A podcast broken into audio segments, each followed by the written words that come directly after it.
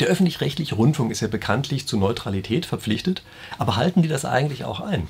Und viele von uns haben ja irgendwie ein Gefühl dazu, aber Gefühle sind natürlich immer zu gewissem Grade trügerisch. Und es gibt jetzt aber eine Studie, die quantitativ, also wirklich zahlenmäßig ausgewertet hat, haben die das eingehalten oder haben sie es nicht eingehalten. Und ich habe jetzt das große Glück, dass ich den Herausgeber dieser Studie an der Leitung habe und mit ihm ein kleines Interview führen kann. Das ist nämlich Roland Schatz von dem Unternehmen Mediatenor, die solche Daten erheben. Und lassen Sie sich überraschen, ich garantiere Ihnen, sind total spannende Ergebnisse, die da drin sind. Und jetzt steigen wir einfach mal direkt ein in das Interview. Roland, sehr schön, dass du Zeit gefunden hast, dass wir hier dieses Interview führen können. Wir müssen Sie jetzt sogar am Sonntag treffen, weil dein äh, Zeitplan ja immer so wahnsinnig gedrängt ist. Aber vielleicht erzählst du uns gleich einmal zum Einstieg ganz kurz, was ihr eigentlich mit deiner Firma Mediatenor macht. Also nicht lange, aber so, dass unsere Zuschauer so ein bisschen eine Ahnung davon kriegen, worum es geht. Also das Forschungsinstitut Mediatenor erhebt seit 30 Jahren mit Menschen, weil die Software immer noch nicht gut genug ist, Beitrag für Beitrag, was in der Bildzeitung publiziert wird, im Spiegel, in den Fernsehnachrichten von ARD, ZDF, RTL, aber eben auch international BBC, andere, die sogenannten Leitmedien, erfassen wir. Beitrag für Beitrag oder Zeile für Zeile, dort wo es auf Aussagenebene erhoben wird. Was können wir sehen, wenn wir die Zeitung lesen? Was hören wir, wenn wir den Deutschlandfunk hören? Und was sehen wir, wenn wir uns versuchen, über die Abendnachrichten zu informieren? Welches Bild wird vermittelt? Und weil wir das mit einer holistischen Analyse machen, also uns nicht nur darauf konzentrieren, was die Medien machen, sondern unser Codebuch wurde vor mehr als 30 Jahren mit den Besten der Besten in Deutschland und in Harvard und in anderen entwickelt, können wir gleichzeitig auch zeigen, was wurde nicht berichtet. Was fällt weg? Das heißt, wir haben jeden Bundestagsabgeordneten bei uns im Codebuch, aber noch nicht mal 15 Prozent schaffen es in die Arbeit. Ja, das ist schon faszinierend. Ja? Normalerweise denkt man ja immer, bei einer Inhaltsanalyse müsste man irgendwie einsteigen in den Inhalt, so wie im Deutschunterricht, und interpretieren. Und ihr habt das einfach mal auf den Kopf gestellt und macht das einfach zahlenmäßig. Ja? Ihr wertet einfach zahlenmäßig aus, was wird denn da eigentlich gesagt. So, jetzt habt ihr ja ganz aktuell eine Studie darüber rausgebracht, was in den letzten beiden Jahren in den wichtigsten Nachrichtensendungen so passiert ist. Kannst du da mal so ein paar Highlights gleich sagen? Ja, gerne. Also wir haben uns natürlich an dem orientiert, was die Auflage aus Karlsruhe war. Denn es ist ja nicht so, dass ARD und ZDF diese neun Milliarden äh, einfach so bekommen, sondern die sind verknüpft mit einem Leistungsversprechen. Und dieses Leistungsversprechen ist gebunden daran, dass sie Vielfalt zeigen, dass sie komplementär, also das ZDF macht nicht das gleiche wie ARD, dass sie integrativ wirken und ein Vorbild liefern. Äh, sorry, wenn ich gerade mal kurz nachfragen darf. Das, was du uns jetzt gerade zeigst, äh, das ist diese Studie und ich glaube, die kriegt man bei euch auf der Internetseite auch gratis, oder? So ist das, genau. Einfach ähm, auf Mediatenor da rund auf, zu der Studie gehen und dann downloaden und dann habt ihr sie. Ja, also das ist ja ein cooler Service, ja, dass man solche Sachen wirklich gratis kriegt. Ja. Ich werde das in der Videobeschreibung hier unten drunter, werde ich es auch einfach verlinken, dass alle Zuschauer dann direkt darauf zugreifen können, wenn sie wollen. Äh, wir können danach hier noch mal ein bisschen sagen, da gibt es nicht wirklich haufenweise toller Daten. So, aber jetzt trotzdem, erzähl uns doch mal, was ist denn jetzt rausgekommen für die letzten beiden Jahre? Also nur mal kurz, damit wir alle wissen, worüber wir reden. Ähm, mein Team ähm, hat ausgewertet jeden Abend äh, die Tagesschau um 8, Uhr, ZDF heute um 19 Uhr und RTL aktuell 18.45 weil das sind die sogenannten Hauptnachrichtensendungen. Wir haben 18.805 Berichte in diesen Sendungen gefunden, die ausgestrahlt wurden vom 1. Januar 2021 bis zum 31. Dezember 2022. Das ist relativ aktuell. Und ich habe ja gerade schon mal gesagt, versprochen wurde uns Vielfalt, und wer hier sozusagen wie beim Augenarzt die Aufgabe bekommt, kannst du Unterschiede erkennen? Ähm, der ist frustriert, weil er eben keine Unterschiede erkennen kann. Alle drei Redaktionen, zwei davon sind öffentlich-rechtlich, also bekommen Gebühren.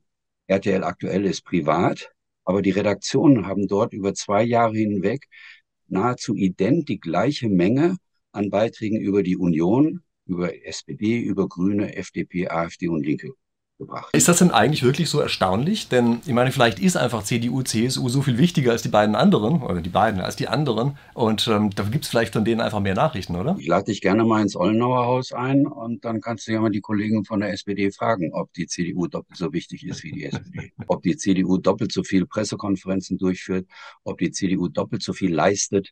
Das ist Quatsch. Ich bin fünfte Generation Journalist ähm, es gibt erstmal überhaupt gar keine Veranlassung ähm, per se äh, zu einer Pressekonferenz zu gehen, sondern ich dachte, wir Journalisten wählen aus, anhand von Relevanzkriterien und zwar anhand dessen, was für unser Publikum wichtig ist. Das ist ja genau diese Komplementärfunktion. RTL aktuell, die ein jüngeres Publikum bedienen, muss auch eine andere Sichtweise haben als das ZDF, wo das Durchschnittspublikum älter als 65 Jahre ist. Also da gibt's weder journalistische Regeln, und das ist ja auch eine Auflage, die Kollegen sollen professionell arbeiten, ähm, noch irgendeine andere Auflage. Aber guck ich, gucken wir mal in die Menschen, die gezeigt werden. Auch hier nahezu, wie wir in der Schweiz sagen, tupfgleiche Auswahl. Auch da wird keiner hergehen und sagen, äh, Frau Lambrecht ist nur zehn Prozent ähm, von der Bedeutung der Kanzler. Gerade in Zeiten, äh, wo wir uns äh, Gedanken darüber machen, wie die Beschaffung von Panzern, wie die Bundeswehr ausschaut, etc. etc. Oder andersrum formuliert, und das ist eben ein erstes Ergebnis, könnte es sein, dass es so schlecht um die Bundeswehr bestellt ist, weil die dafür zuständige Ministerin einfach nicht sichtbar ist. Gehen wir mal weiter. Es geht ja nicht nur um die reine Menge, es geht auch um die Bewertung. Auch dort, es sind Hauptnachrichtensendungen. In Hauptnachrichtensendungen sollte eigentlich überhaupt gar keine Bewertung, sondern nur die neutrale Nachricht vermittelt werden. Auch hier sieht jeder, äh, ohne Kenntnis zu haben, dass die Journalisten von drei verschiedenen Redaktionen, zwei öffentlich-rechtlich, eine privat, zum gleichen Urteil kommen und das über zwei Jahre hinweg. Im ersten Jahr war die Union noch in der Regierung, im zweiten Jahr 22 war die SPD an der Spitze der Koalition. Wir haben jetzt eine Ampelkoalition. Wir sehen keinen Unterschied. Warte mal, ich glaube, diese Folie ist äh, spannend. Ähm, bleibst du bei der gerade noch mal kurz? Ja. Ähm, also erstmal vielleicht soll es ganz kurz erklären, was man hier eigentlich sieht mit diesen Balken. Und ich glaube, dann müssen wir mal tiefer einsteigen in die Balken, denn ja, da hätte ich vielleicht schon noch so zwei, drei kleine Anmerkungen und Fragen zu. Ja? Du siehst unten in, auf jeder unserer Folie siehst du immer eine kleine Legende. Gelb ist neutral. Da wir hier die Hauptnachrichtensendungen von ARD, ZDF und RTL auswerten, sollte eigentlich alles gelb sein, weil in Nachrichten geht es eigentlich nicht um Wertung. Aber dann kommen eben, und das erfassen unsere Mitarbeiter natürlich auch, passieren immer wieder Ereignisse, zum Beispiel in einer Wahl, eine Partei verliert. Und dann ist es natürlich, dass unsere Analysten sozusagen in der zweiten Bewertungsstufe ähm, dann sagen, hier wurde keine Bewertung im Sinne von, der Politiker ist doof oder schlecht oder korrupt vorgenommen, sondern hier ist einfach ein Fakt dargestellt und dieses Fakt ist für 99 Prozent der Bevölkerung eher negativ einzuordnen ordnen. Also das heißt, wenn wir hier jetzt bei irgendeinem der Balken den roten Teil sehen, dann heißt das, da wurde negativ berichtet. Und zwar nicht über ein negatives Ereignis, sondern negativ bewertend. Das für meine Oma, meine Oma in Bielefeld ist das Maß aller Dinge. Ähm, die war nicht an der Uni, die hat nicht Abitur gemacht.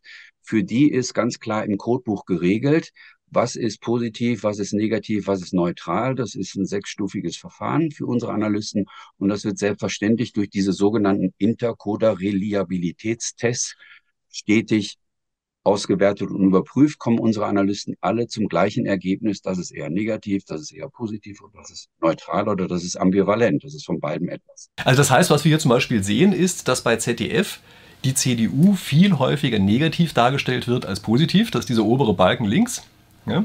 Also das heißt, der rote Teil ist viel länger als der grüne Teil. Und bei den Grünen ist dagegen andersrum. Äh, die werden eher positiv dargestellt. Der grüne Balken ist da relativ größer als der rote. Ja, die werden also eher, wenn sie denn äh, gewertend dargestellt werden, werden sie eher positiv dargestellt. Ja, so muss man das doch lesen, oder? Und dann, was ich ja vorhin gesagt habe, dann gibt es natürlich für alle in regelmäßigen Abständen Wahlen. Ähm, und wenn du in der Wahl nicht gut abschneidest, dann ist das sozusagen das Ereignis, was dann ein eine Bewertung abgibt, du verlierst und deswegen kommt dann Rot zustande oder es kommt Grün zustande.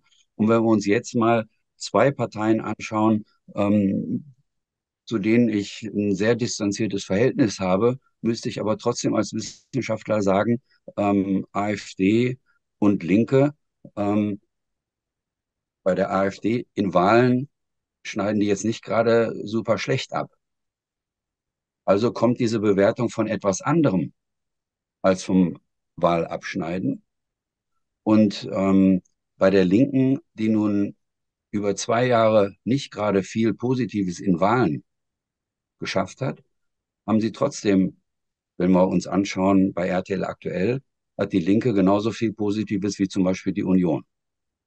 Und da frage ich mich dann, woher kommt's? Da kann man dann reinzoomen, weil wir natürlich auch erfassen, welche Themen sind angesprochen, von wem kommt diese Beurteilung?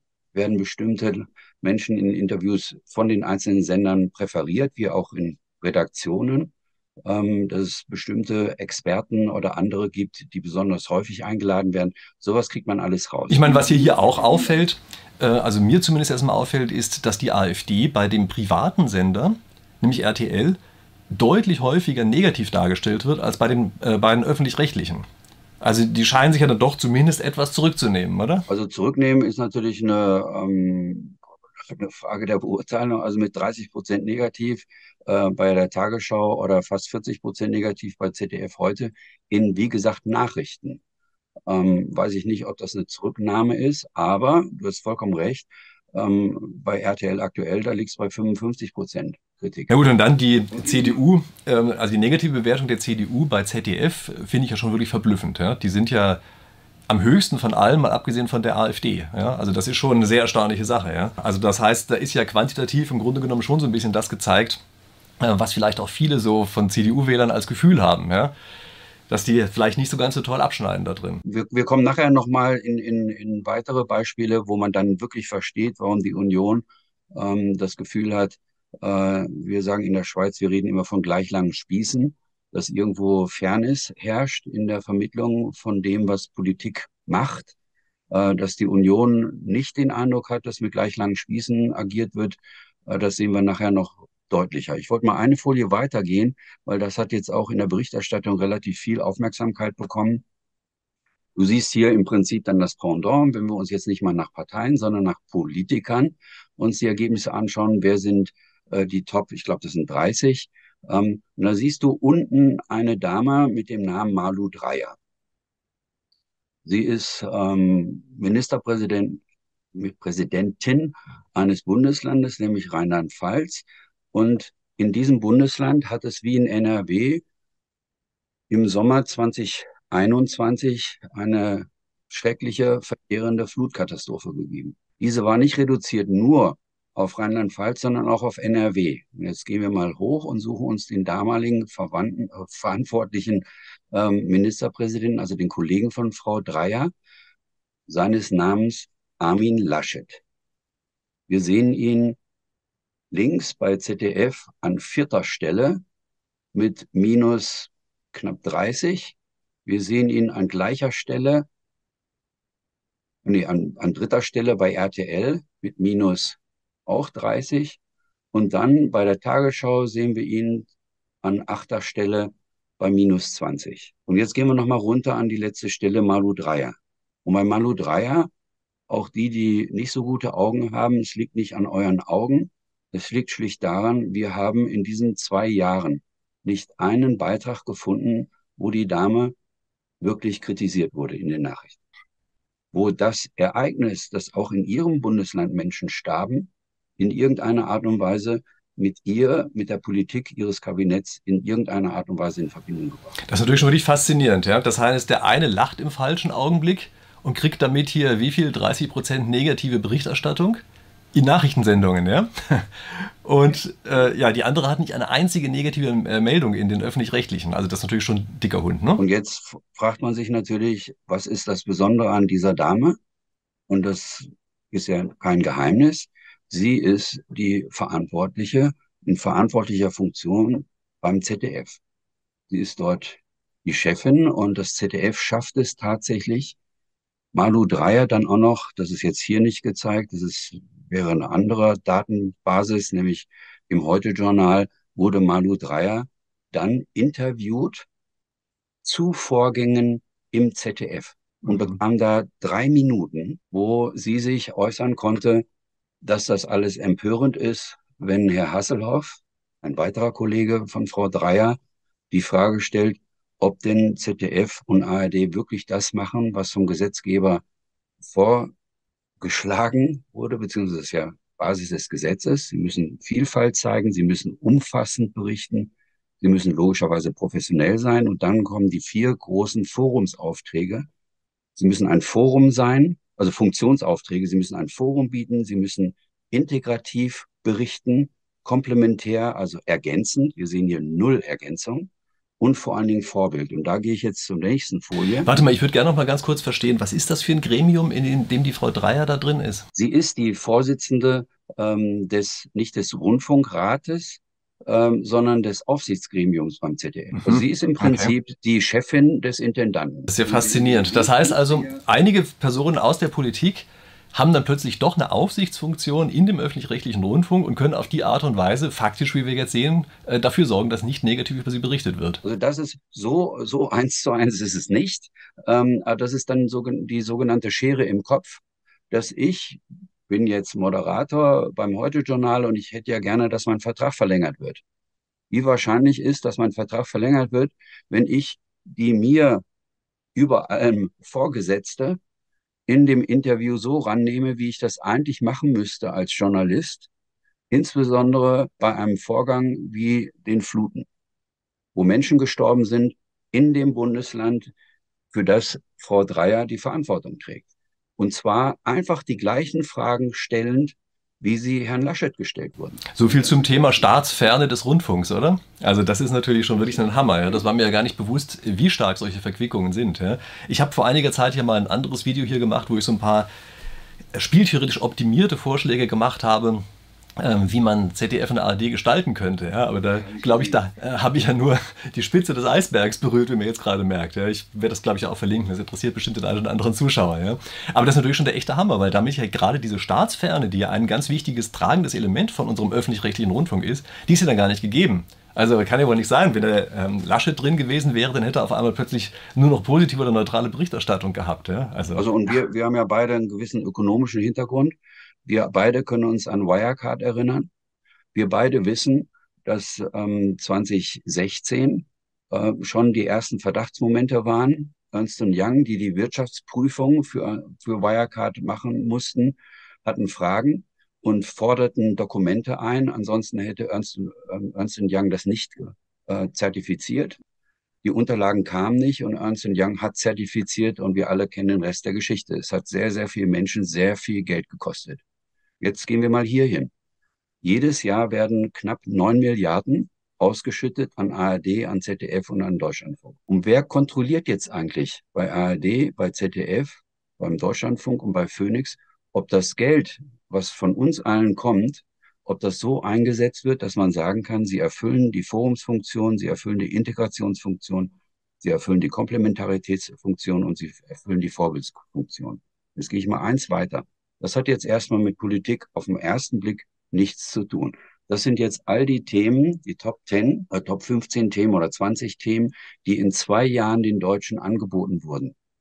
Jeden Abend um 19 Uhr beim ZDF heute, jeden Abend 18.45 bei RTL aktuell und jeden Abend um 20 Uhr bei der Tagesschau. Fällt dir was auf? Es ist alles ziemlich rot. Das nennen wir im Journalismus den Negativismus. Das kennst du aus Gesprächen mit deinen Freunden, so wie ich es in Gesprächen mit meinen Freunden kenne, dass die Leute sagen, ich kann das gar nicht mehr anschauen. Mir geht's beim Blick der Nachrichten geht's mir immer schlecht. Vollkommen egal, um was es geht. Gibt's nicht auch im Journalismus diesen tollen Spruch? Schlechte Nachrichten sind gute Nachrichten? Genau. Only bad news are good news. Das ist das, was mir auch eingeredet wurde. Ich bin fünfte Generation Journalist. Ich halte da immer dagegen und schlage vor, lest doch mal den Lokalteil eurer Zeitung. Und spaßeshalber, lest doch mal den Sportteil eurer Zeitung. Wenn ihr im Sportteil eurer Zeitung und im Lokalteil eurer Zeitung diese Art bewertende Berichterstattung finden würdet, gehe ich jede Wette ein, dass die Zeitung nicht mehr existiert. Stimmt, guter Punkt, ja. Kein Mensch will im Lokalen lesen, dass die Schule, auf die meine Tochter geht, dass die von drogenabhängigen Hippies geleitet wird. Und dass die Kinder da alle immer nur vermöbelt werden und dass das Abitur im Prinzip nichts wert ist. Für den Fall, dass das Realität gewesen wäre, hätte man darüber berichten müssen, aber du berichtest darüber nicht zwei Jahre lang im gleichen Ton. Dann würden die Bürger aufstehen und zwar aus dem ganz einfachen Grunde. Im Lokalen kannst du eben sofort mit eigenen Augen erkennen, wurde die Brücke, die eingestürzt ist, ist die jetzt eigentlich wieder repariert, ja oder nein? Ist die Straße gebaut? Haben wir an der Schule zusätzliche Lehrer bekommen, ja oder nein? Also du kannst eins zu eins als Bürger noch nachvollziehen, ob das, was dir in der Zeitung angeboten wird, ob das in irgendeiner Art und Weise richtig ist, was immer richtig sein mag. Also du und meinst, die Welt ist nicht so negativ, wie sie hier in den Fernsehnachrichten berichtet wird. Wir haben ja alle den Freund Rosling, den wir von der UN kennen, der uns seit Jahrzehnten zeigt, dass die Welt sich deutlich besser entwickelt hat. Von 1990 zu 2000, von 2000 zu 2010, von 2010 zu 2020. Die Welt ist wirklich nicht vergleichbar. Du meinst dieses Buch Factfulness, ja? Das ist das, oder? Mhm. So ist das, genau. Stimmt, sehr interessantes Buch, ja. Ich glaube, ich werde das auch mal in der Videobeschreibung unten mit verlinken. Ja, das ist, äh, wer das noch nicht kennt, soll sich das mal ansehen, ja. Factfulness ist auch versucht, datenbe datenbezogen zu zeigen, dass die Welt gar nicht so schlimm ist, wie sie immer aussieht, ja. Also das ist eine Berichterstattung, die davon ausgeht, die immer nur dann über Wirtschaft berichtet, wenn wir ähm, Entlassungen haben. Aber die Einstellung von neuen Mitarbeitern, die taucht nicht drauf. Und das mhm. ist im Prinzip äh, die Grundanalyse, die wir jetzt seit 30 Jahren machen und die dazu schon 1998 dazu geführt hat, dass ich mit dem damaligen Vizepräsidenten des Bundesverfassungsgerichts eben diese Sammelpetition eingereicht habe und gesagt habe, wir müssen dringend etwas verändern, weil am Ende ist es ja so, dass du auf das, was ich mache, angewiesen bist. Ich als Journalist bin ja für dich Auge und Ohr. Du musst dich darauf verlassen können, wenn du die FAZ aufschlägst, wenn du abends die Nachrichten anmachst, dass du das bekommst, was für dich relevant ist. Anders kannst du deinen Job als Souverän nicht ausüben. Und wenn wir jetzt hier Schlagseite haben, und das haben wir eben schon fünf Jahre nach Gründung festgestellt, dass massivst Schlagseite existiert bei der Nachrichtenauswahl. Und ich mache das noch nicht mal parteipolitisch fest, sondern wir sagen immer mit dem zweiten Auge sehen du besser. Ich sage, das Bild ist schon ganz gut. Du siehst halt nur mit einem Auge. Und wenn du nur eine Seite bekommst, dann fehlt was. Das ist so, wie wenn ich äh, eine Firma kaufen soll und ich kriege nur den Kostenblock präsentiert. Aber was die an Einnahmen haben, das verschweigt man mir. Nee, es scheint ja noch ein bisschen anders zu sein. Also wenn ich dich richtig verstehe, dann sagst du, dass diese Negativitätsverzerrung, die wir hier gerade auf dieser Folie sehen, dass diese Negativitätsverzerrung letztlich eine Fehldarstellung ist. Du sagst, im Regionalteil fällt das, würde das auffallen, wenn man diese Fehldarstellung machen würde, weil man sich selber vergewissern kann, selber nachgucken kann, wie schlimm ist es denn jetzt eigentlich, würde man feststellen, so schlimm ist es ja gar nicht. Aber weil man hier keine Möglichkeit hat, die Sache selber in, in, der physischen Welt nachzuprüfen, kriegt man es auf eine verzerrte Weise, weil dann eben dieser Spruch gilt mit den schlechten Nachrichten sind gute Nachrichten, weil man dann eher klickt oder kauft. Ja? Das ist ja offenbar die Aussage dieser Folie. Genau, und, und das ist, ich nehme immer das Beispiel äh, vom Fußballspiel Bayern gegen Barcelona, als es darum ging, schaffen wir es, äh, Einzug ins Finale. In der Wirtschaftsberichterstattung und in der Politikberichterstattung und in der Gesellschaftsberichterstattung wäre nach dem Spiel in der Zeitung, im Fernsehen nur zu sehen, dass Barcelona zwei Tore geschossen hat. Die acht, die wir geschossen haben, tauchen nicht auf. Und würde ich jetzt nur wissen, als Bayern-Fan am nächsten Tag, ich konnte das Spiel nicht sehen, ich muss mich darauf verlassen, dass die Journalisten es schon richtig machen und die Journalisten sagen mir, Barcelona hat zwei Tore geschossen, dann geht automatisch bei mir im Kopf, aha, Bayern hat offensichtlich keins geschossen, also ähm, ist Barcelona im Finale und wir nicht. Jetzt kann man sagen, das ist Sport und es ist irrelevant. Der Witz ist nur, mein Vater hat mir verboten, als ich dann irgendwann überlegte, werde ich vielleicht doch Journalist, was ich ja ursprünglich gar nicht wollte, hat mein Vater gesagt, das kannst du gerne machen. Mama war ja auch Journalistin, er war Journalist. Aber unter einer Bedingung, du darfst nie Sportjournalist werden. Und ich stelle fest, dass wenn ich jetzt das so seit 30 Jahren mache, ähm, die Kollegen vom Sport haben wenigstens so Grundprinzipien aus unserem Beruf, die befolgen sie. Und die anderen Kollegen machen eine Berichterstattung, wo du dich als normal denkender Mensch wunderst, zum Beispiel in der Politikberichterstattung. Da kommt jemand von den Grünen und hat eine Idee und hat einen Vorschlag. Was glauben unsere Kollegen aus der Politikredaktion, was ihr Job ist?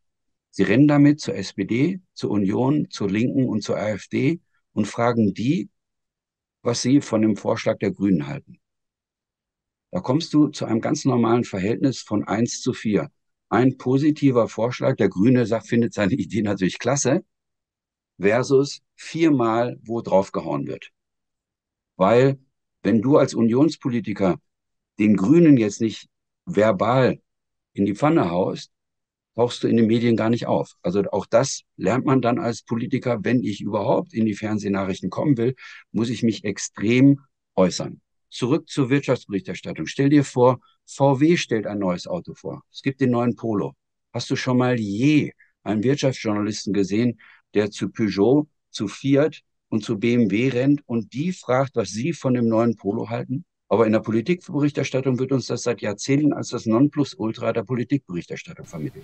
Naja gut, vielleicht natürlich, weil man da versucht, ähm, ein Bild zu schaffen, wie denn die anderen dazu stehen. Also so ganz abwegig finde ich das erstmal nicht. Aber ich glaube, es führt einfach dazu, wenn man überhaupt nur dann gehört wird, dass, dass wenn man Radikalpositionen einnimmt, dann führt es dazu, dass eben am Ende jeder Radikalpositionen einnimmt und vielleicht auch absichtlich gegen etwas ist.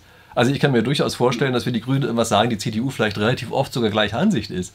Aber wenn sie das ja nicht mehr sagen können, weil sie damit nicht in die Nachrichten kommen, äh, dann führt das natürlich auch zu so einer Art Verpestung innerhalb der Politik, weil ja dann keiner mehr irgendwie konstruktiv zusammenarbeiten kann. Ja? Also es scheint diese, diese Mechanismen, die einen in die Nachrichten bringen, die scheinen nochmal was ganz Komisches zu sein, ja? zu einer Verzerrung zu führen. Es ist nicht nur die Verpestung, sondern es ist auch, es führt dazu, dass jemand wie du und ich gar nicht erst in die Politik gehen weil wir keine Lust haben, dass jemand mit uns derart umgeht. Wenn du dein neues Buch vorstellst, wenn ich mein neues Buch vorstelle, dann gehen die Kollegen hin und suchen sich jemanden, der das kritisch sieht und sie suchen ganz normal, was Journalismus halt ist. Aber wenn es um Politik geht, dann hast du dieses Verhältnis eins zu vier. Und ich habe das neulich wieder in Berlin vorgetragen, habe gesagt, solange Sie ähm, in einer Bewertung nur 30 Prozent negativ sind, werden Sie wiedergewählt. Ich mache mir Sorgen, wenn sie bei minus 60 sind. Weil diese Bilder, die ich euch hier zeige, das ist ja wie ein Röntgen, eine Röntgenaufnahme der Gesellschaft. Ich zeige, was sozusagen das Sentiment in der Gesellschaft ist. Und das ist das, was mir Sorge, was mir Sorge macht, weil wir nähern uns den Verhältnissen an, die in Amerika dazu geführt haben, dass es dann Trump gab. Er ist ein Produkt dessen. Wenn nur noch negativ, wenn nur noch Beschimpfung, wenn nur noch das durchdringt, dann hast du das in der Gesellschaft. Und das will ich nicht. Das hat im Übrigen auch mit Journalismus nichts zu tun. Interessanter Punkt, ja. Gehen wir mal weiter, weil es geht ja um diese Komplementärfunktion, es geht um Vorbild und dass wir wirklich Informationen bekommen, mit deren Basis ich dann beurteilen kann, wähle ich Politiker A oder B oder gehe ich an die Uni oder gehe ich woanders hin.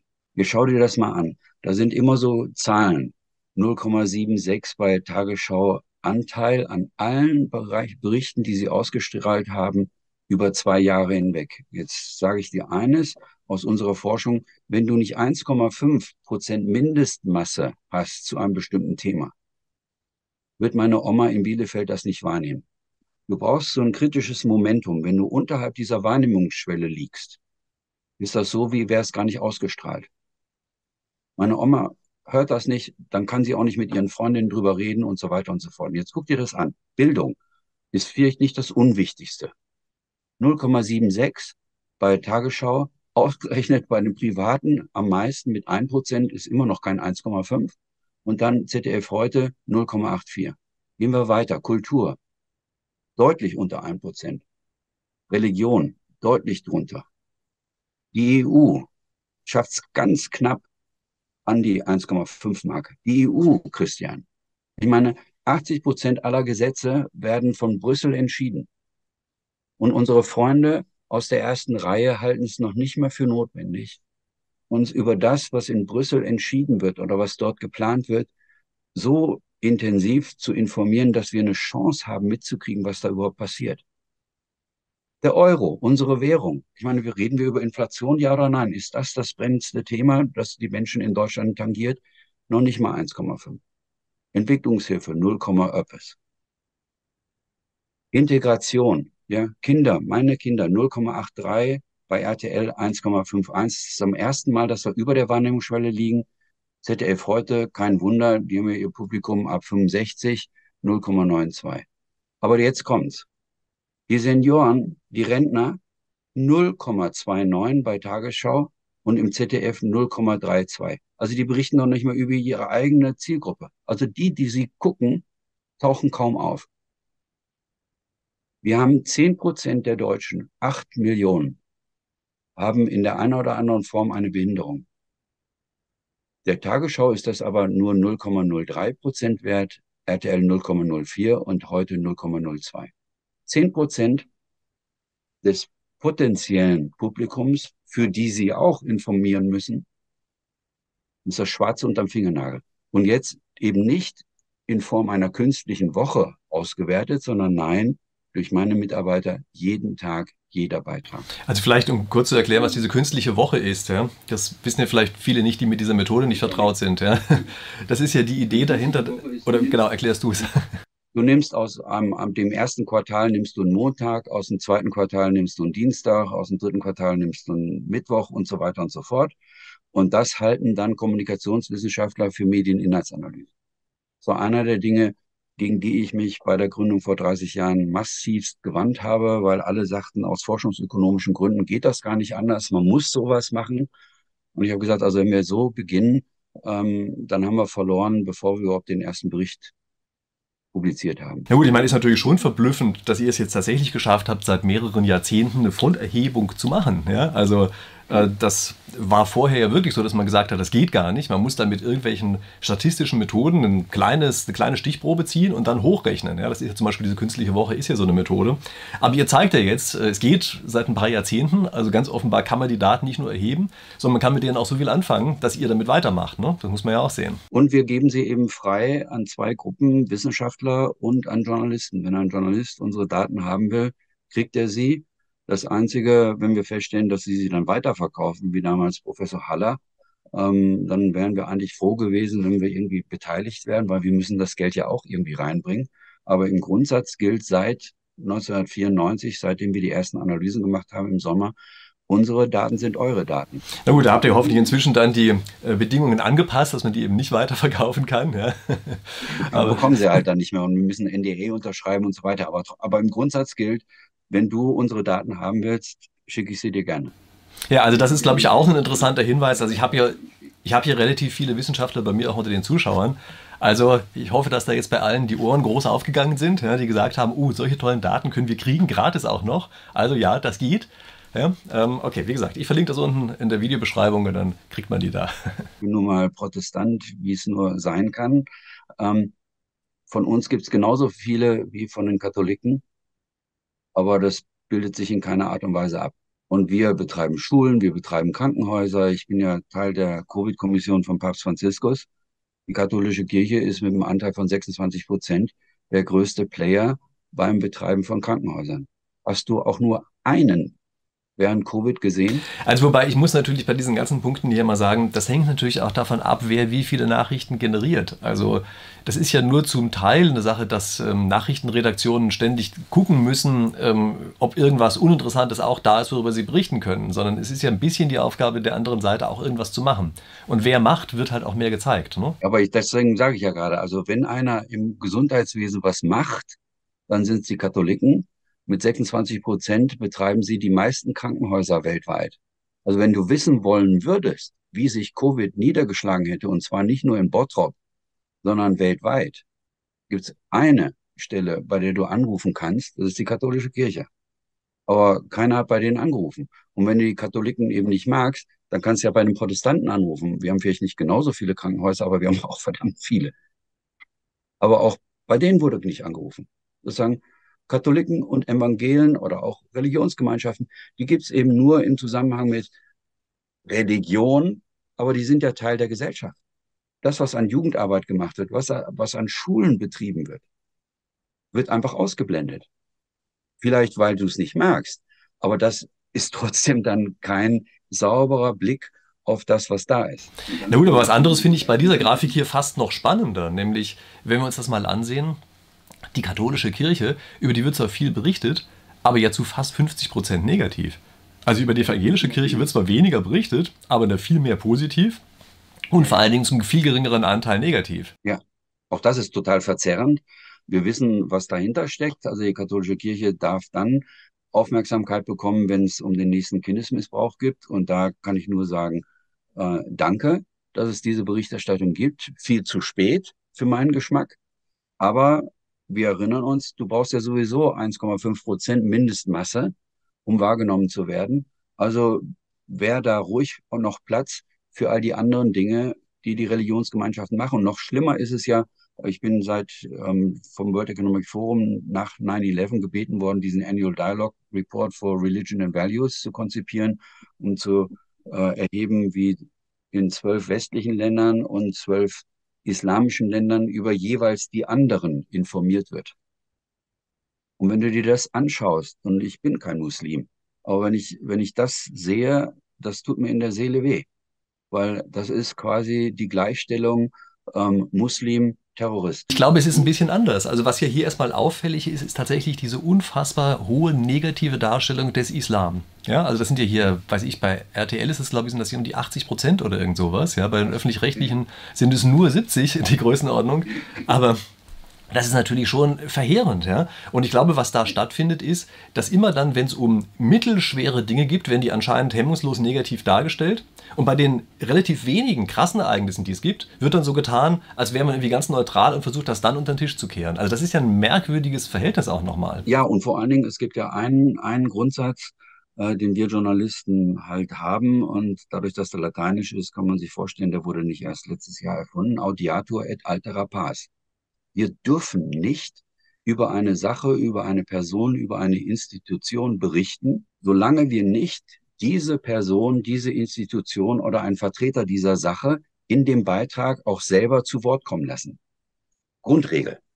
Das ist so wie bei Ärzten der Hippokratische Eid und ich weiß nicht was. Das ist, das ist das Fundament unserer Arbeit. Und unsere Analyse seit 2001 zeigt, alle kommen zu Wort, wenn es um Muslime geht, um Islam. Die einzigen, die nahezu nicht zu Wort kommen, sind die Vertreter dieser Glaubensgemeinschaften. Hast du irgendeinen Grand Mufti nach 9-11 gesehen, ähm, der erklärt hätte, dass das in keinster Weise mit dem Koran in Verbindung gebracht ist. Es ist mit dem Koran nicht abgedeckt.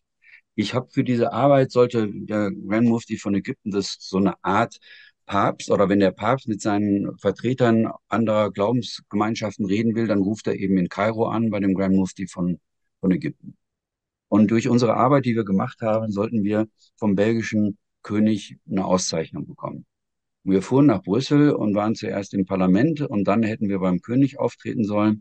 Das war aber just der Tag, an dem die ähm, Anschläge passierten in Brüssel. Woraufhin der König eines machte und er hat den Grand Mufti ausgeladen. Anstatt zu sagen, ich habe jetzt alle Kameras bei mir im Schloss, ich habe den Oberverbrecher eingeladen, der soll jetzt endlich mal Rede und Antwort stehen und mir erklären, wie das sein kann, dass diese Muslime ständig uns Christen und Ungläubigen äh, mit Bomben töten. Nein, der hat den ausgeladen, sodass selbst da, er war in der Stadt, die Chance vertan wurde, mal richtig Koran Publikum für alle sichtbar und hörbar zu bekommen, das hat mit dem Koran genauso viel zu tun wie die ganzen Terroranschläge in Nordirland, wo die Christen, wo die Protestanten und die Katholiken sich ja ständig umgebracht haben. Und du dann hergehst und sagst, das ist irgendwie gedeckt durch die Bibel. Das sind alles politische äh, Gruppen, die ihr politisches Süppchen auf Kosten etwas anderes meinen, kochen zu können. Und du siehst, es funktioniert. Es wird seit 20 Jahren, ich meine, 9-11 ähm, ist über 20 Jahre her aber die Stereotype werden weiter bedient, vor allem in den öffentlich-rechtlichen Nachrichten. Das kann nicht sein. Also interessant. Ich meine, ich kann mir im Augenblick noch keinen richtigen Reim drauf machen. Ich weiß jetzt auch nicht, was so jemand dazu gesagt hätte. Also die Frage, die du eben formuliert hast, warum tötet ihr immer Christen, die wäre natürlich auch eine starke Provokation gewesen. Ähm, genau. Aber gut. Ähm, also ich meine, ich, ich arbeite mit denen seit 20 Jahren. Das ist der Bischof von, von London. Und zwar, die, wir sind ja in einer Gruppe mit dem Dalai Lama. Wir arbeiten zusammen seit über 20 Jahren. Das ist natürlich genau das, was wir uns gegenseitig fragen. Und vor allen Dingen fragen wir uns das, wie, wie könnt ihr das euch erlauben, darauf reduziert zu werden? Darauf haben wir dann äh, Joint ähm, Opeds konzipiert. Also dass ein Gastbeitrag nicht mehr nur von dem äh, Grand Mufti von Ägypten geschrieben ist, sondern gemeinsam geschrieben wird mit dem Bischof von London, sodass klar wird, ähm, zwischen uns passt kein Blatt Papier. Aber Journalisten nehmen das nicht auf. Interessant, ja. Wir machen mal weiter. Das ist eines meiner Lieblingsgrafiken. Ähm, weil es ist so, dass damit wird alles deutlich. Ähm, also wenn du die FAZ, wenn du das Handelsblatt, wenn du all diese Medien aufschlägst und du versuchst, dich zu informieren, wie sind denn bestimmte Vorschläge, ähm, die mit Wirtschaft zu tun haben, wie sind die zu beurteilen? Dann findest du Herrn Fußt und ähm, den, äh, die Kollegen aus Kiel und die Kollegen aus Mannheim. Wenn du aber versuchst herauszufinden, wie ist irgendein wirtschaftspolitischer Vorschlag zu beurteilen und du informierst dich in der Tagesschau oder in ZDF heute, da gibt's erstmal nur das DIW in Berlin. Frau Kempfert und Marcel Fratscher. Was sagt mir das? Das wäre jetzt auch meine Frage gewesen, ja. Ne? Zeige mir, wen du zitierst. Und mein Vater sagte, sagte früher immer, zeig mir das Buch, was du liest, und ich sag dir, wie du tickst. Ähm, zeig mir, wen du zitierst, und ich sag dir, wie politisch aufgestellt die Redaktion ist. Also man mag ja gerne Schlagseite haben, aber das DIW ist nun wirklich nicht die Nummer eins und einzige Quelle ähm, was deutsche Wirtschaftsforschung angeht. Und das erneut über zwei Jahre. Und Frau Kempfert ist schon gar nicht ähm, zu Fragen der Wirtschaft in erster Linie zu Hause. Die macht Klimaforschung. Mhm. Also das sind so Beispiele, wo man feststellt, ähm, uns wird ja immer gesagt, ja, ihr zählt aus. Ich wehre mich dann immer dagegen und ich sage, ich mache eigentlich qualitative Inhaltsanalyse äh, und zähle nicht nur. Aber da siehst du, wie Zahlen dann sprechend werden wie das, was viele Leute sagen, das ist äh, non-tangible. Das wird dann einfach super tangible. Deswegen haben wir dann äh, 2013 das Ökonomen-Ranking ähm, neu aufgestellt, zusammen mit der FAZ und haben gesagt, es geht nicht nur darum, dass du Zitationen in Academic Journals misst, sondern man sollte zu diesen Academic Journal Zitationen, die zu 50 Prozent bei uns bewertet werden, auch nochmal mit 25 Prozent jeweils schauen, kriegen diese Forscher ihre PS auch auf die Straße, indem sie mal in der FAZ oder der Wirtschaftswoche oder in der Bildzeitung ein Interview geben. Und wenn wir eine Umfrage machen unter den Verantwortlichen in den Ministerien in Berlin und unter Abgeordneten, die sich mit Wirtschaftsfragen beschäftigen, welchen Kollegen rufen die an, um eine Einschätzung zu bekommen, was zum Euro, was zur Inflation etc. zu tun ist.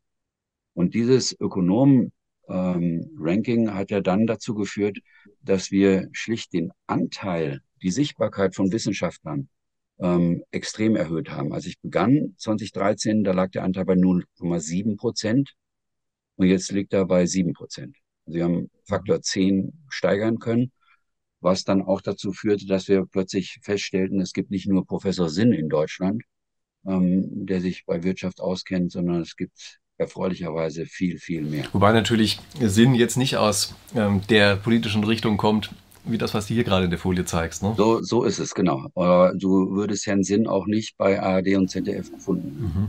Auch nicht, mhm. auch nicht, zu seiner aktiven Zeit. Wie der war damals auch unterrepräsentiert, ja? Ja, ja, genau. Und jetzt ähm, nähern wir uns eben ähm, den Wirtschaftsthemen und auch hier suchst du verzweifelt die 1,5 Marke. Aber ich muss bei dieser 1,5 Prozent Marke nochmal einhaken. Also ich meine, man kann ja nicht über alle Themen äh, zu großem Anteil sprechen. Äh, eigentlich müsstest du ja sagen, was soll denn weniger gewichtet werden? Ja? Ist hier Sozialpolitik, Rente, Gesundheit, alle haben ja die Daten.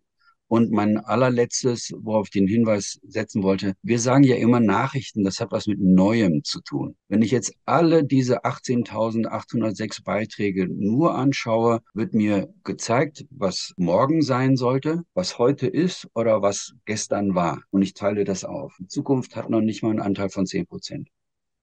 Und das ist auch einer der Gründe, warum es so schlecht steht in Deutschland. Weil wenn du Politiker, wenn du Wissenschaftler, wenn du Unternehmer gar nicht erst fragst, das, was sie jetzt heute machen, welche Wirkung soll das in fünf oder zehn Jahren entfalten? Ich gehe nochmal zurück. Hier, Rentenpolitik. Unser Rentensystem ist pleite. Frau Merkel wusste das, als sie im Prinzip antrat. Sie hat nichts gemacht. Rentenpolitik mit einem Anteil von 0,12. Das trifft uns alle. Das ist schon Hammer. Also man muss, warte mal, zeig, zeig die Grafik doch eben gerade nochmal mit der Rentenpolitik. Ähm, die sind bei dir hier immer so aufgebaut, dass diese Balken ja eine variable Länge haben. Ja? Wir sprechen hier von 0,12 Prozent. Ja? Das sind nicht Dezimalstellen, sondern das sind Prozent. Das heißt also, über die Rentenpolitik wird praktisch in, der, ähm, in den Nachrichten nicht gesprochen. Und das, obwohl wir da ja im Augenblick äh, in ein wirklich massives Problem reinlaufen. Das ist schon faszinierend. Worauf führst du das zurück? Und, und guck dir mal hier, ZDF heute 0,09. Ich meine, wir wissen, Ihr Publikum ist 65 Jahre aufwärts.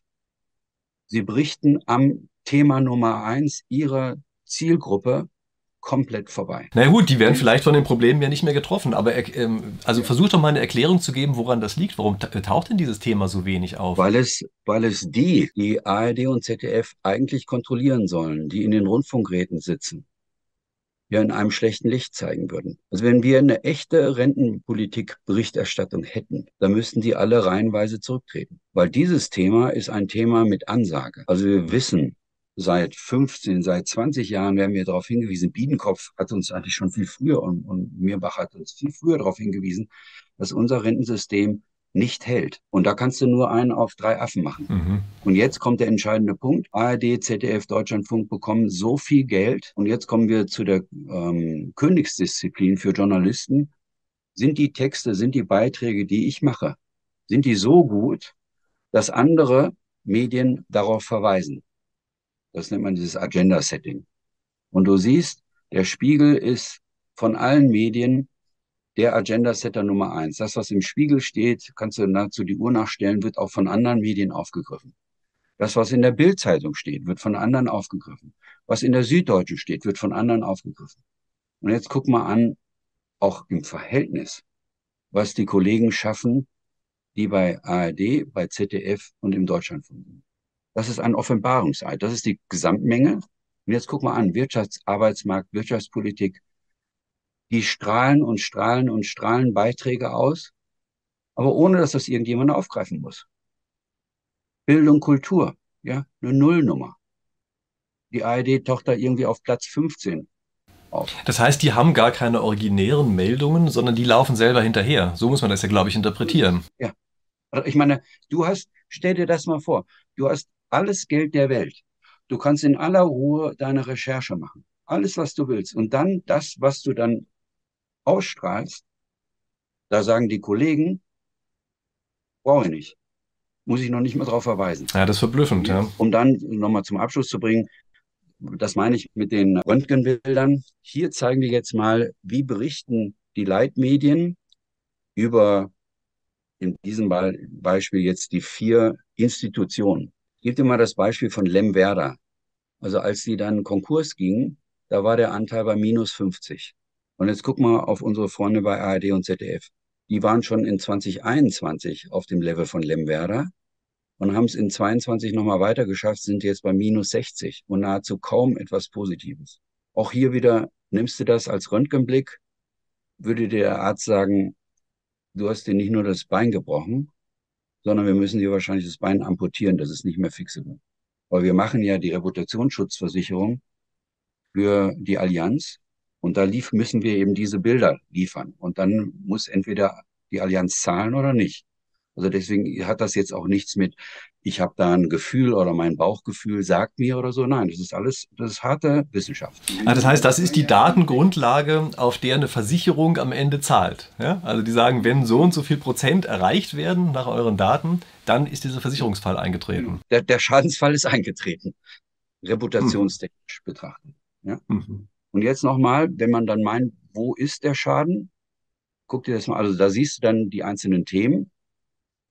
Also das ist nicht etwa, die hatten Stromausfall und konnten nicht senden, sondern nahezu alles, was sie machen, das Management von ARD, ähm, ihr ganzes Agieren ist alles negativ. Also da siehst du dann eben den, den Befund, so ich nehme dein Blut, ich mache dies und jenes und dann kommst du als Arzt eben zu einem Ergebnis und gibst die Diagnose. Das ist die Diagnose. Jetzt abschließend ein anderes, worüber sich eben auch insbesondere die, ähm, die, die Union zu Recht aufregt. Ähm, es gibt ja immer diesen seltsamen Kommentar bei Tagesthemen, wo keiner weiß, warum es den überhaupt gibt. Hier haben wir ausgewertet die letzten zehn Jahre.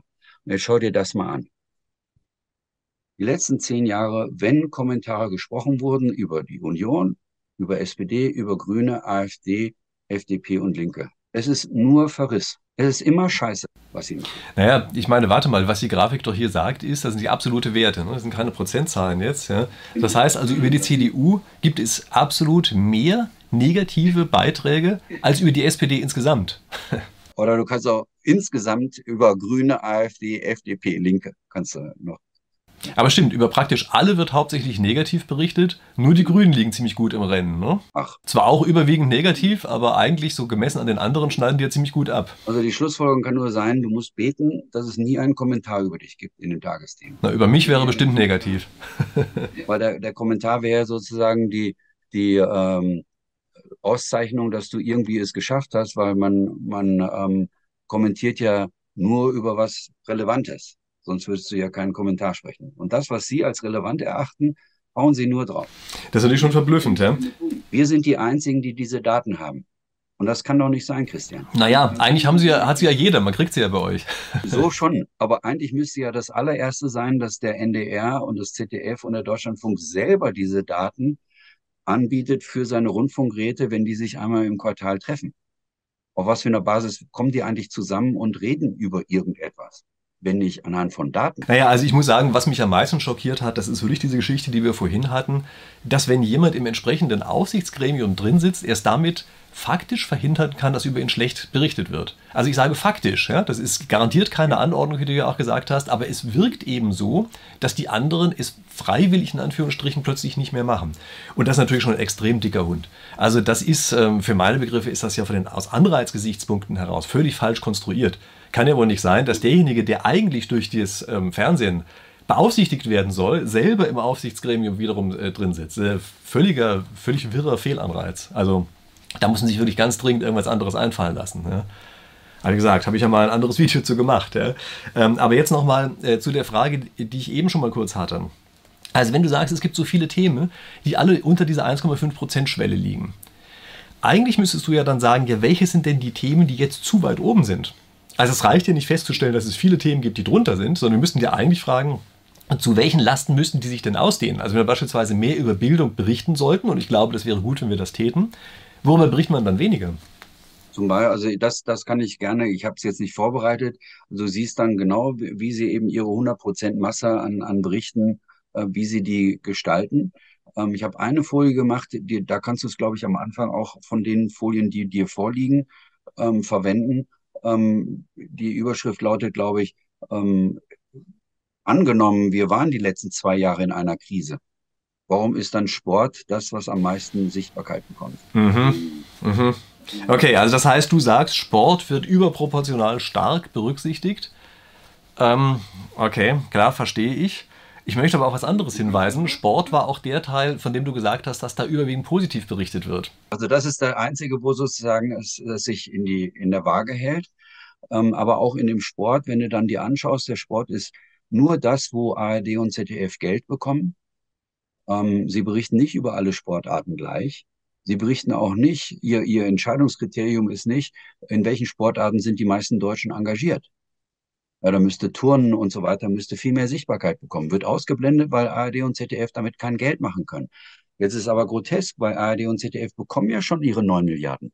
Wieso brauchen sie dann zusätzlich Sponsorgelder? Verstehe ich überhaupt. Also das ist der Punkt, den ich auch nie verstanden habe. Ja? Verstehe auch nicht, warum nicht alle Sachen, die beim öffentlich-rechtlichen Rundfunk produziert werden, warum die nicht automatisch eine Public Domain sind. Wir haben doch alle dafür bezahlt. Also wie kommt denn jemand darauf, dass man dafür nochmal bezahlen muss an irgendeiner anderen Stelle? Muss natürlich immer Public Domain sein. Ja? Ähm, oder eben auch solche Sachen, äh, warum die nochmal Sponsoring-Gelder einsammeln können für irgendwelche Sportberichterstattung oder sowas. Ja? Also das habe ich auch nie verstanden, was das eigentlich für eine komische, verschrobene Logik ist. Denn es ist klar, das ist ja eine Anreizverzerrung und führt dann eben dazu, dass tatsächlich über Sachen berichtet wird, naja, die eben nach Geld ausgewählt werden. Ja? Und hast du dich schon mal einmal gefragt, wie das kommen kann, dass im Heute-Journal in den Tagesthemen Wirtschaft immer von der Börse berichtet wird? Obwohl die Deutschen keine Aktionäre sind. Wir sind, glaube ich, acht Prozent haben Aktien, äh, 92 Prozent haben keine Aktien. Und wir arbeiten ähm, nur, glaube ich, zu acht oder neun Prozent in börsennotierten Unternehmen, aber zu 92 Prozent arbeiten wir in Mittelstand oder in SMEs. Und jetzt kommt die Aufklärung, und das ist das, was mich noch viel mehr aufgebracht hat, schon immer. Ich verstehe gar nicht, warum bei ARD und ZDF überhaupt Werbung ist, weil sie ja das Geld kriegen. Aber jetzt kommt's. Wir beide sind alt genug, uns an einen Menschen zu erinnern mit dem Namen Ron Sommer. Und Ron Sommer wollte, dass wir Deutschen alle T-Aktien kaufen. Kannst dich noch erinnern? 95. Bis 95 war Wirtschaftsberichterstattung nicht von der Börse. Und Ron Sommer hat mit den Wahnsinns-Werbegeldern, die er insbesondere bei ARD und ZDF denen ins Haus geschüttet hat, etwas geschafft, dass dann im Nachgang, dass die Gelder entweder schon da waren oder zu erwarten waren, plötzlich eine Entscheidung getroffen wurde, Wirtschaft machen wir bei heute Journal und bei den Tagesthemen immer als Schalte von der Börse. Na gut, das wird natürlich aber auch einen einfachen Grund haben. Also lustigerweise war ich vor kurzem gerade mal eingeladen zu auch einer Live-Berichterstattung von der Börse. Da dürfte ich also auch zu was was sagen, nämlich zu ChatGPT, ja, zu dieser künstlichen Intelligenz, weil ich da gerade das Buch drüber geschrieben hatte. Und ähm, es ist natürlich klar, dass man dorthin geht, weil dort einfach auch visuell irgendwas zu sehen ist. Ja, man hat ja dann die Börse im Hintergrund und sowas. Und äh, das heißt, das ist für ein Medium, was visuell arbeitet, bringt das natürlich mehr, als der abstrakte Gedanke, dass es auch ein paar Personengesellschaften gibt, die man ja aber durch nichts ähm, symbolisieren kann. Sie haben das Geld, um zu den Fischerwerken nach Tumlingen zu fahren. Sie haben das Geld, zu den SMEs zu fahren. Sie haben das Geld, zu den Startups zu fahren. Die haben das Geld. Der Einzige, der sich über Geld keinen Gedanken machen muss, sind ARD und ZDF und Deutschlandfunk. Sie sind bestens ausgestattet. Und ausgerechnet die berichten nur noch, dass sie hier und da mal von der Börse berichten, geschenkt. Aber sie bringen Wirtschaft aus der Perspektive der Börse und das ist nun voll verzerrend, weil ich kann dir auch den Anteil zeigen. Wenn du dich bei ARD und ZDF über Unternehmen informieren willst, kriegst du zu 80 Prozent börsennotierte Unternehmen präsentiert und nur zu 20 Prozent SMEs, ganz zu schweigen von Startups. Also das ist natürlich interessant, dass das so ist. Ja, das klingt für mich aber jetzt auf den ersten Blick erstmal nach Gedankenlosigkeit. Aber ist ein sehr interessanter Punkt. Ja, aber diese Gedankenlosigkeit wurde durch ein Ding stimuliert, nämlich durch Ron Sommer und seine Werbegelder damals. Mhm. Also da musste schon echt gutmütig sein und was weiß ich, nicht aus Bielefeld kommen, so wie ich, ähm, dass du denkst, ach, das ist einfach nur so eine Nachlässigkeit. Naja gut, das ist ja wahrscheinlich auch der Grund, weshalb YouTube eben insgesamt einfach sehr erfolgreich ist, weil da eben ganz viele solcher kleinen Themen aufgegriffen werden. Ne? Also YouTuber, da fährt schnell mal eine irgendwie zum kleinen Werk mit seiner Minikamera in der Hand und macht da irgendwas drüber, über dieses Werk. Gibt es ja jede Menge solcher Videos, ja, habe ich auch schon gesehen. Und ähm, vielleicht ist das der Grund, weshalb dann eben dieser große Koloss, tja, zu sowas einfach nicht mehr flexibel genug ist. Also wie gesagt, wahrscheinlich wären die, glaube ich, selber inzwischen auch ganz froh darüber, äh, wenn es eine Reform gäbe, die sie selber auch agiler und flinker werden ließe. Ich, ich meine, es sind ja auch Journalisten und die wollen ja auch mit Berufsethos arbeiten und sowas. Und äh, ich kann mir durchaus vorstellen, dass denen selber ein anderes Konzept wesentlich lieber wäre. Also vermute ich einfach mal. Ja, ich hoffe nur, sie kommen nicht auf die Idee, ähm, dass sie irgendwie ARD und ZDF zusammenlegen, weil wenn du eben dann auch mehr die Hintergründe weißt und ähm, äh, die Kenntnis hast, dass ARD über all die Jahrzehnte versäumt hast, ähm, Pensionsgelder zurückzulegen, ähm, wäre ein Zusammenlegen rein finanzieller Natur die absolute Katastrophe, weil das ZDF, das eben die Pensionsgelder zurückgelegt hat, ähm, ökonomisch betrachtet halbwegs okay dasteht, während die ARD im Prinzip pleite ist. Ja, und eine Zusammenlegung wäre ja auch aus, wäre ja auch aus Anreizgesichtspunkten heraus sinnlos. Also das wäre ja völliger Quatsch, dass das bisschen Konkurrenz, was wir jetzt noch haben, plötzlich dann auch aufgelöst wird. Also das glaube ich, das wäre ein Weg in die völlig falsche Richtung. Aber es ist einer der großen Wege, die diskutiert werden. Und auf die die ARD große Hoffnung hat. Kein Wunder angesichts der Kassen beim ZDF. Mhm. Wenn du jetzt hörst, RBB hat ja offensichtlich den Job nicht gut gemacht, aber die Abfindungen sind 430.000 plus 19.000 pro Monat. Hm, könnte mir auch gefallen, ja. ich meine, Klaus Kleber hat drei Monate, vier Monate nach Covid, hat Klaus Kleber leider hinter verschlossenen Türen, in Anführungsstrichen, ähm, bei der Bildungsakademie einen Vortrag gehalten und hat gesagt, wir haben unseren Job nicht gemacht. Wir waren Pressesprecher, wir waren nicht Journalisten. Da würde ich gerne mal die Protokolle der Rundfunkratssitzung danach lesen ob er erstens angesprochen wurde, dass er dann sein Gehalt zurückzahlt und was er überhaupt gemacht hat danach, ob irgendetwas besser geworden wäre. Also stell dir mal vor, BMW geht hin und sagt vier Monate nach, ach, wir haben jetzt irgendwie keine Autos gemacht, wir haben Taschentücher, weil das war eine tolle Idee und so. Ähm, das will ich mal sehen, dass der Vorstandsvorsitzende erstens weiter im Job ist und das nicht vollkommen zu Recht gesagt wird, ich will mein Geld wieder haben. So wie die Commerzbank jetzt ja erfolgreich hoffentlich ähm, EY verklagt und sagt, ihr habt Bilanzen testiert, die ihr nicht hättet testieren dürfen. Jetzt wollen wir die 200 Millionen, die wir als Commerzbank bei Wirecard verloren haben, die zahlt ihr uns jetzt. Ja, ja, gut. Haftung ist immer noch mal ein ganz eigenes Thema, ja. Na gut, jetzt lass uns hier mal nicht in, Negativitäts, äh, in eine Negativitätsverzerrung abrutschen. Ja?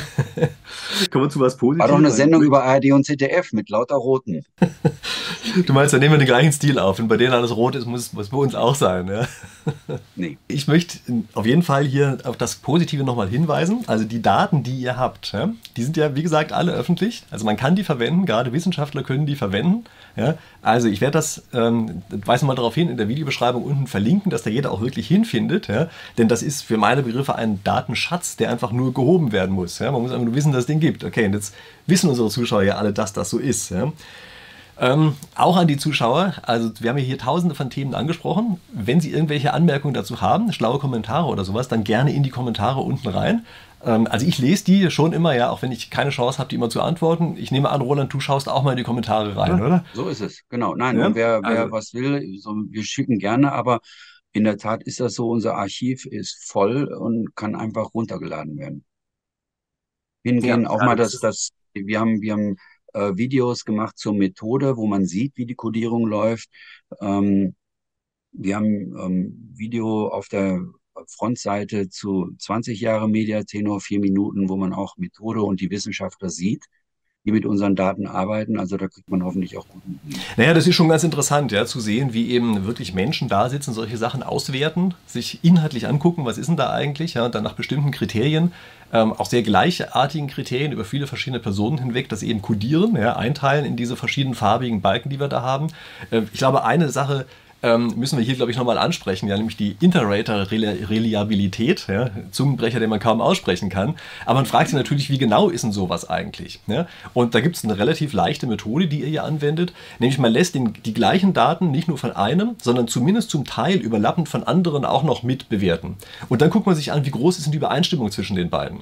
Und immer dann, wenn die Werte zu weit abfallen, dann merkt man, oh, hier gibt es offenbar irgendein Problem äh, in der Art, wie man solche Sachen auswertet. Ne? Das ist ja, glaube ich, die Art und Weise, wie ihr das auch macht. Welche Reliabilitätswerte habt ihr da? Also wir liegen normalerweise immer so zwischen 91 und 95 Prozent. Normalerweise ist es so, dass an den Universitäten, wenn diese sogenannten Intercoder-Reliabilitätstests gemacht werden, da ist man an der Uni gezwungen, zufrieden zu sein, wenn du 60 Prozent schaffst. Warum? Weil die arbeiten mit Studenten. Ähm, die können die gar nicht so lange nachhalten. Ich arbeite mit Mitarbeitern seit 30 Jahren. Äh, die sind voll angestellt. Äh, das sind Profis. Da müssen unsere Werte logischerweise anders sein. Und dadurch, dass wir eben für die Allianzversicherung diese Reputation Protect weltweit anbieten, äh, sind wir einfach auch gezwungen, außer dass es mein eigener ethischer Anspruch ist, aber wir sind einfach schlicht durch unsere Arbeit gezwungen, ähm, beste Qualitätswerte zu haben. Und wenn wir unter 90 Prozent kippen, äh, wird sofort nachgeschult.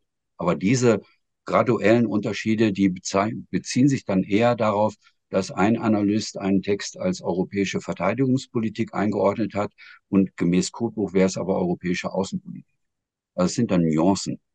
Es geht mit Sicherheit nicht darum, dass jemand sagt, dieser Text war positiv und gemäß Codbuch war der aber negativ. Sowas gibt es nicht. Ja, wobei das schon erstaunlich schwierig ist. Ne? Also wir machen ja auch häufiger an der Uni Projekte, die auch mit ähnlichen Methoden arbeiten. Ja? Und äh, da liegt die Tücke wirklich im Detail. Ja? Aber ich kann dir übrigens versichern, wir erreichen auch regelmäßig Werte, so um die 90 Prozent ja? und keineswegs bei 60. Es braucht einfach auch sechs Monate, bis wir die Leute ausbilden. Und von zehn, die wir ausbilden, können wir einen nehmen. Nur mal so. Ja, weil mhm.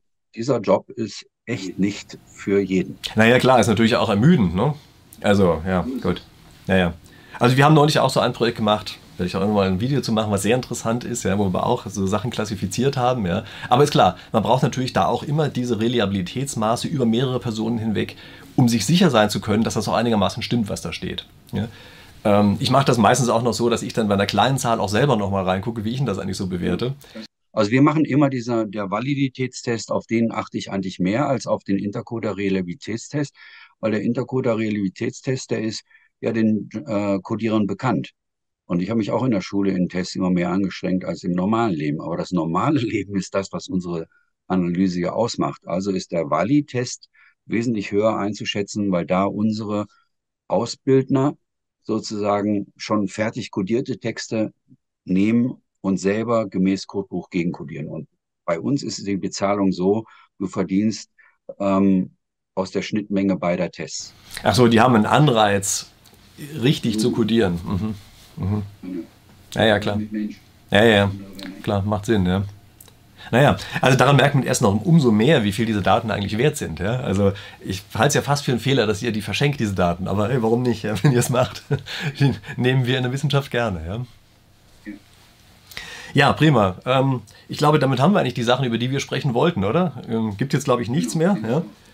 Ja, genau. An unsere Zuschauer, also abonniert haben Sie den Kanal ja hoffentlich schon lange von mir. Ja, ähm, Sie wissen jetzt, wo Sie tolle Daten kriegen. Sie wissen auch, dass in der Videobeschreibung unten tolle Bücher waren. Ähm, was war das Factfulness? Darauf haben wir vorhin mal hingewiesen. Ja, das ist ein Buch, was auch äh, zahlenorientiert zeigt, dass die Welt gar nicht so schlimm ist. Einfach um diesem Negativitäts, dieser Negativitätsverzerrung auszuweichen, über die wir vorhin auch gesprochen haben. Ja. Daher empfehlen wir dieses Buch. Ich habe es nicht geschrieben, ja, ich finde es trotzdem ein tolles Buch. Ähm, so ist das. Ähm, ja, in dem Sinne, also mir hat es großen Spaß gemacht. Ich hoffe, dir auch, Roland. Ja, vielen Dank. genau, und in dem Sinne zum Publikum, wir sehen uns dann hier nächsten Woche wieder. Bis dahin. Ade.